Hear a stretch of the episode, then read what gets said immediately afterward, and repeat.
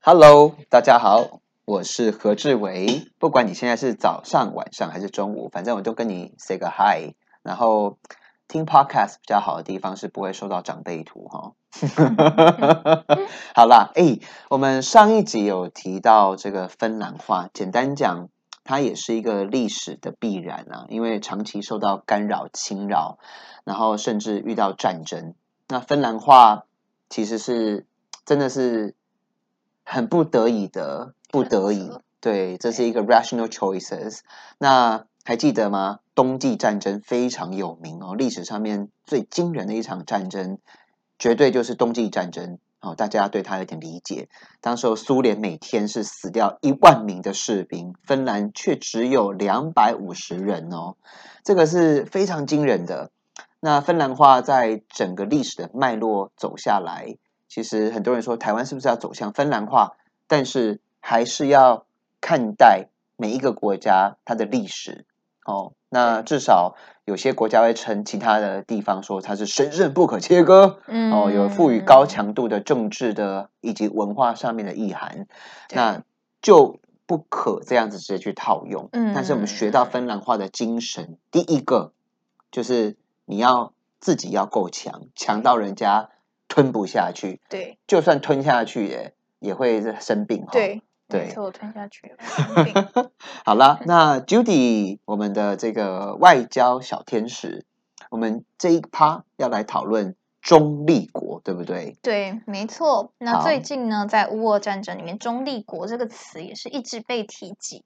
那中立国到底是什么呢？就以国际法上面的定义啊，简单来说，就是当有战争发生的时候，那我这个中立国呢，基本上是不能对任何一方，不管是你觉得你比较想、你比较支持的那一方，还是你比较讨厌的那一方，你其实都不能采取任何，基本上你是不能采取对于他不利的行动的。嗯那你就必须要维持在国际法中对于你这个国家的中立的要求。所以意思就是说，呃，假设说我左边跟右边的同学，对，他已经打打起来了，在一起了，然后打着打着不过瘾，拿起什么斧头啊，嗯然后榔头啊，然后甚至用头啊，直接这样互相 砖头互相互相喷哦，那血都喷到我脸上了，我还是 对，不可以在那边。啊，对，但当然是说，如果你的同学的呃发生真的发生了一些医疗事故，对那当然是基于人道的关怀上面，其实对你的同学，如果真的他里面的国家的人如果 跑到你身上的话，你还是可以基于人道去帮助他的。，OK，对可以执行一些人道救援，对对然后呃，他国的 refugees 或者是对可以来他的受伤的士兵哦，但是不是以士兵的身份进来的话，我可以救他。对，你可以，你可以，但是你不可以资助士兵，也不可以资助，你不可以说哦，我喜欢 A 同学，那我给他一把榔头好了，榔头比较有力，嗯，嗯但这个是不行的。OK，连砖头也不可以给。对，反正就是你们打你的啊，你真的这个什么手断掉，先把你用冰块冰起来这样子。对，大概就是这样子的意思。是不是有够浅白呢？好，那其实接下来要进入比较想睡觉的地方，它的法源是海洋海牙，海里的海，我刚刚念错了，海牙 牙齿的牙，对，那 海牙第五公还约有。第十三公约，所以叫做五一三呐，哈。海牙五一三，你们要考试人有背起来吗？老师在讲，有没有在听？哦，他有权利跟义务。那他的权利跟义务，中立国的这些权利义务，其实有三个主轴啦。对，嗯，那呃，其实有一些人可能会以为说，那中立国是不是就代表它不能有武力？那其实这个是错的哦，就是中立国当然可以保持自武力，因为国嗯家呢都有自我防卫，或者嗯是去呃。就是对于外来的侵害的时候有抵抗的权利。那因此呢，今天如果真的有交战国，他真的不小心或者是他故意侵入这个中立国，那中立国当然可以抵抗。中立国去抵抗这个侵略国的这件事情呢，并没有危害它的中立性。那第二个呢，简单来说啊，就是中立国基本上呢，你如果是交战国，你的人员就是你的士兵啊，或者是你的一些什么高级将领啊，你们基本上是不可以来到这个中立国的，中立国是不会允许你们的进入的。他的将领不行。对，但是如果你今天是战俘，嗯，或者是呃受伤的人民，一些非战斗。人员的话，你进到我这个国家，我基本上呢还是可以，就是以人道的资源上面去帮助你们的。嗯，所以，呃，大致上面来说，那还有一个大家可能觉得比较特别的，就是你不可以提供军用物资，但是呢，你可以提供通讯。设施，尤其是像现在，基本上呢，我们的通讯都以无线电的方式嘛，那所以很难说真的绕过某个国家，或者是在某个国家这一区是完全被屏蔽的，对，基本上不可能。所以以通讯设施来说，基本上国际法上面是 OK，就是中立国还是可以作为一个通讯设施传输点的，嗯，这样子的功能。好。那最后一个呢，就是指军舰的部分。那同样，军舰在中立港的港口是不能够停留超过二十四小时的。哦，就是它的这些航空母舰或者它的船只。我们刚刚在讲，我们在讲中立国，大部分都会讲欧陆国家啦。，对，但是他们毕竟还是会遇到海洋嘛，哈。嗯那这些船只有二十四个二十四小时的这个时间限制。对，就是你基本上是不可以在这里，就是呃，因为很多可能在过往战争里面会把某个国家的港口当做补给站，嗯那其实补给这样子的行为，就等于说你渐渐的在支持或帮助某一个国家。对啊，你看像是天然气。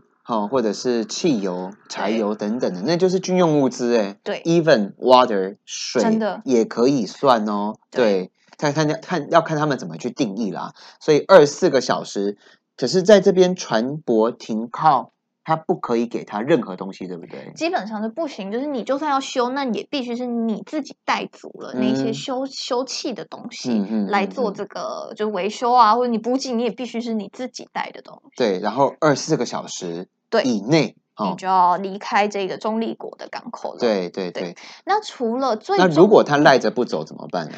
那基本上呢，如果他真的赖着不走的话，那这个一样同就像是你入侵我的国家一样，啊对你没有核可权嘛，那你嗯怎么可以在这里？他可以开火吗？还是不行啊？呃，基本上是不会做到开火了，对对，因为等于说你还你是中立国，你还自己去跟人家就是嗯引起引发这个战争战事的话，基嗯本上是比较不会这样做。OK，中立国就是要脾气要很好，对，对然后你当然可以维持自卫，或者是你可以维持军事的能力，这都是 OK 的。但是其实我们等一下就会带到呃好多国家中立国的一些 example。对，那第一个我一定要讲到，因为这个国家的巧克力啊，哇塞，super super good，you know？对 我最近蛮诡异的，晚上都会吃好多片巧克力。好，应该猜到了吧？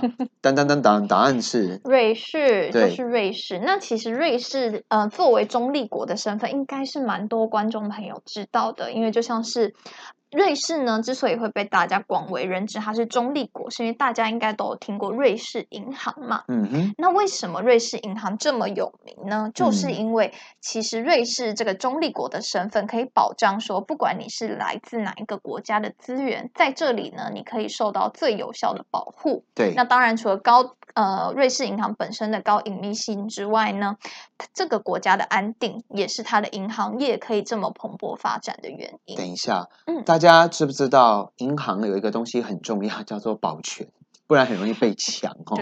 我真的要跟大家讲，瑞士哦，他们的这个自我防卫的意识，国民都超级清楚哦。没错，所以，我们之前看到瑞士不是什么啊，他们有去参加 Olympic，对不对？哎、嗯那个瞬间组成团队，嘿，平胸起走的脸，然后不，他们突然乱组就组成了，而且基本上他们瑞士的房子，我记得好像不知道是法律规定是不是，嗯他们的 basement 地下室是要能够嗯防核、哎、哦，真的吗？对对这个对对对有一些小知识学起来。对，好像有特定的 lot size，就是说嗯你的地下室 basement 要呃埋地几公尺，然后墙壁嗯要多厚，哦而且它还有通风系统。嗯 OK，而且当真的有引发所谓的核污染源接近或散播过来的时候，他们是有高强度的维生系统哦。嗯对嗯，好吧，那我们要不要跟大家讲一下它是什么时候开始的、啊？那其实瑞士的中立嗯国的身份呢，我们可以一直回溯到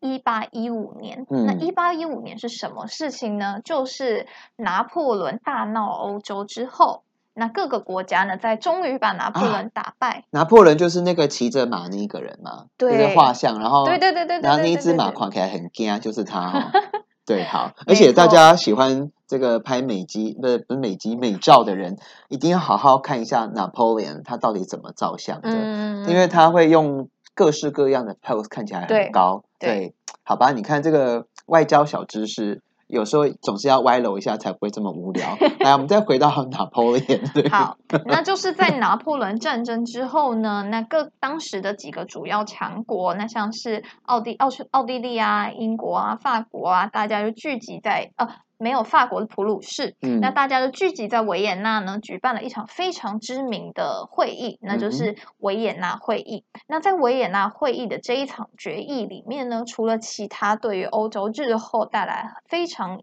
呃深远影响的决议之外，还有一个很重要的，就是当时的几个国家决定给瑞士中立保证。嗯那也就是说，他们那个时候呢，就在大国的同意之下，瑞士呢就被大家视为是一个中立国了。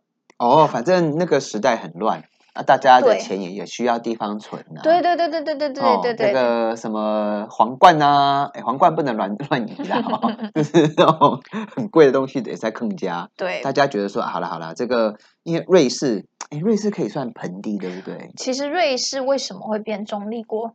嗯。就是因为它的地理位置太好。它，是盆，所以算盆地吗？它就算是被阿尔卑斯山环绕的一个地区，然后它这个国家的各个村落会分布在这个山的，嗯，就是很多地方。它不能叫盆地，它就是反正它在山中其，实它就是对，它就是山里面的一个山谷中，算是山里面它的也很难。进出。对对对对对而且大家知不知道，瑞士哦，就是有这个 guts，就是说你要进来，我嗯随时可以把路全部炸光光，每一条路全部炸完，让你进不来。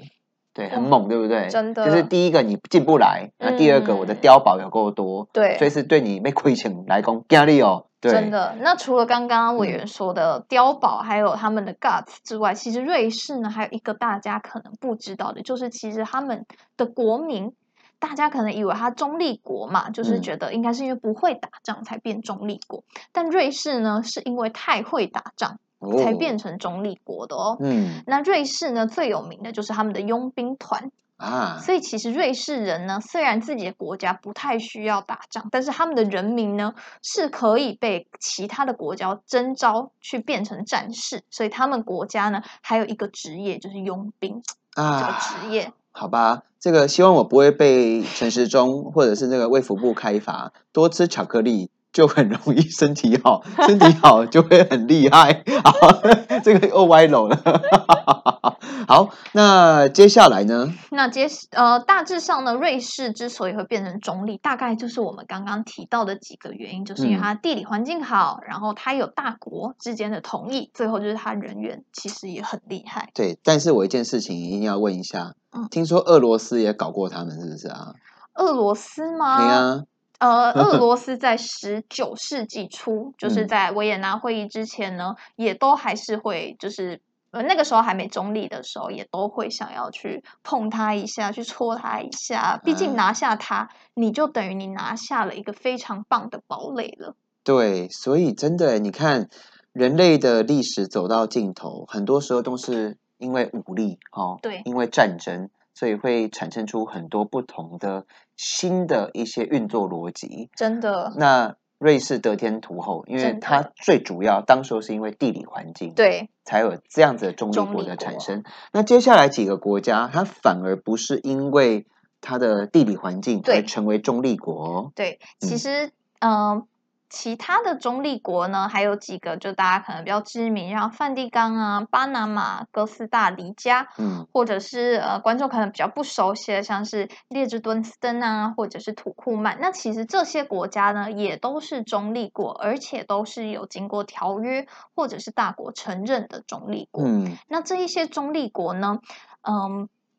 之所以一个国家会选择当中立国，其实是蛮多考量之后的结果。那对于这些国家呢，有一些来说是因为想要节省军备上面的支出，OK，那所以我就透过哦，我是中立国，我不会打你，那我那也请你不要打我，你也不能打我，所以我就嗯可以减少我在军费上面的开支。嗯那像是新的几个呃刚成立的国家，像巴拿呃像是那个呃列支敦斯登还有土库曼，都是主要都是因为这个原因才选择当中立国的。他宁愿把钱花在其他地方，对不想要透过这种就是呃还要额外花军费的方式。嗯嗯嗯嗯，对梵蒂冈其实这个我觉得它比较单纯啊，纯粹是因为宗教啦。对，对，那巴拿马呢？巴拿马的部分，它也是要有联合国来承认，是不是啊？基本上呢，呃，中立国这个概念，对虽然我们在国际法上面有规定它的义务啊、权利呀、它的身份，对，但基本上你要成为中立国呢，还有几个我们说的就是政治上面的考量。那第一嗯个呢，就是基本上呢，你必须要大国或者是国际组织去支持你成为中立国，大国或者是国际组织。国际组织，那当然，你要他们的承呃，你要他们的认可，还有他们的承诺之外呢，你一定要自己先去向国际社会表达，我想要成为中立国的等一这下哦个意愿。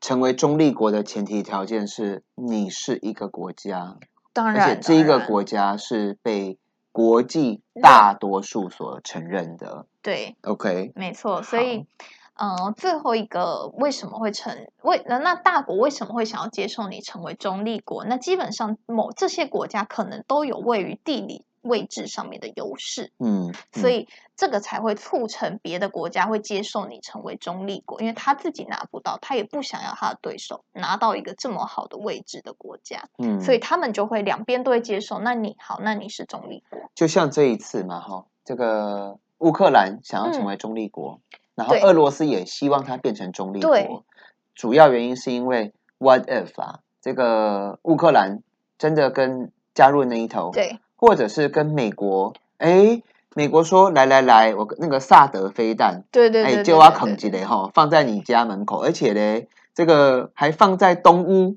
哇，那 这个俄罗斯唔都惊死啊！他那个随时哈，家门口放虽然是防卫性的啦，对对对，但是他总是心中会有很多不同的想法，因为嗯一个军事基地在那边，你要放什么类型的飞弹？嗯，哦，你偷偷放换了别的东西，哎，对就会直接不是间接哦，是直接拿一把刀就放在你家门口。对对，所以中立国要成就它，要成为它，其实也是政治考量，对也是生存的考量。没错，嗯嗯嗯，好，那最后呢，我们就来聊一聊，到底成为中立国有什么样的好处，跟有什么样的坏处。好了，诶，这边会就是有利弊得失哈。对，对没错。来，那在利的部分呢，很简单，大部分都是围绕在安全上面的嗯好处嘛。那第一个当然是你可以减少国防支出，可以全力的发展经济啊，或者是文化等等层面。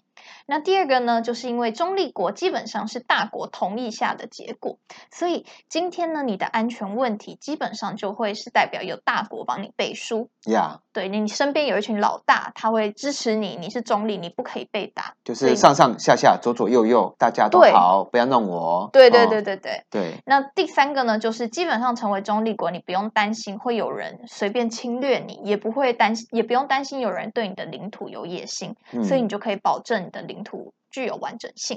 可是有时候国际社会哈，光避免都避免啊啦，对所以它到底会有哪些潜在的问题啊？它潜在的问题呢，第一个就是你想要成为中立国没有那么简单，嗯，你必须要先获得就是当时大国们的同意。大国们，对，你是大国们，你一个同意没有用的，因为另外一个还是会来打你啊，对。那那就等于没用。可是嗯我有时候想一想，如果当世界的秩序、国际的秩序乱掉了，嗯，中立国可能他又没有任何的国防基础的，或者是更先进的，诶，他有可能会被拿来当第一个开刀的。，对，他反而是危险。而且嗯。很多国家开战，我不讲哪个国家啦，哦，嗯，对，他不会想要在自己的国家内打哦，对。借你家来打一打，对，这个也是有可能的呢。对啊，所以其实它的第二个弊呢，就是呃，你没办法参与演习，也不能参与军事组织，所以就导致说，你今天真的在乱世之下，你成为被开刀的对象，那好像也没有人救得了你，你自己好像也救不了你自己。毕竟不是每个人都是瑞士这么强。对。对啊，所以成为中立国要有先天跟后天的条件，而且最主要你还要有经济上。所以我在看真正最安全的中立国，应该只有瑞士跟梵蒂冈。对对，因为梵蒂冈那边哈，你把它那个地上的砖块啊什么弄破一个，会被会被谴责到爆掉。对，所以呀，它还是有它的利跟。B 啦，对，Z 跟不是 Z，利跟 B，对，那这就是为什么乌克兰没办法接受普丁开给他的，就是你要我成为中立国，OK，但是我不能成为非军事化的中立国。对呀，当时候他就是放弃了核武嘛，对对，那个叫做什么合约，减核无核是不是？对对对对对对，他接受就是这个国家不会发展 neutral nuke 嘛，对对，所以导致说他后续一系列。他手中已经没有太多的武器上面的筹码。虽然我们都很我姓何，但是我有点反何，然后对啊，那他手中没有筹码，就会被人家玩弄啊。对，所以国际社会到走到最后还是很现实的，还是这个实力原则。那台湾想不想成为中立国？台湾有没有这个机会？就看我们这一代人跟下一代人。大家怎么努力喽？好，那今天很快速的用二十分钟多一点点，扣除掉聊天应该是十八分钟了哈，不精准的数学在这边。好，那跟大家讲完中立国了，谢谢你的收听，我是何志伟，特别感谢这个 头发发质非常好的，声音很好听的这个外交小天使 Judy，拜拜。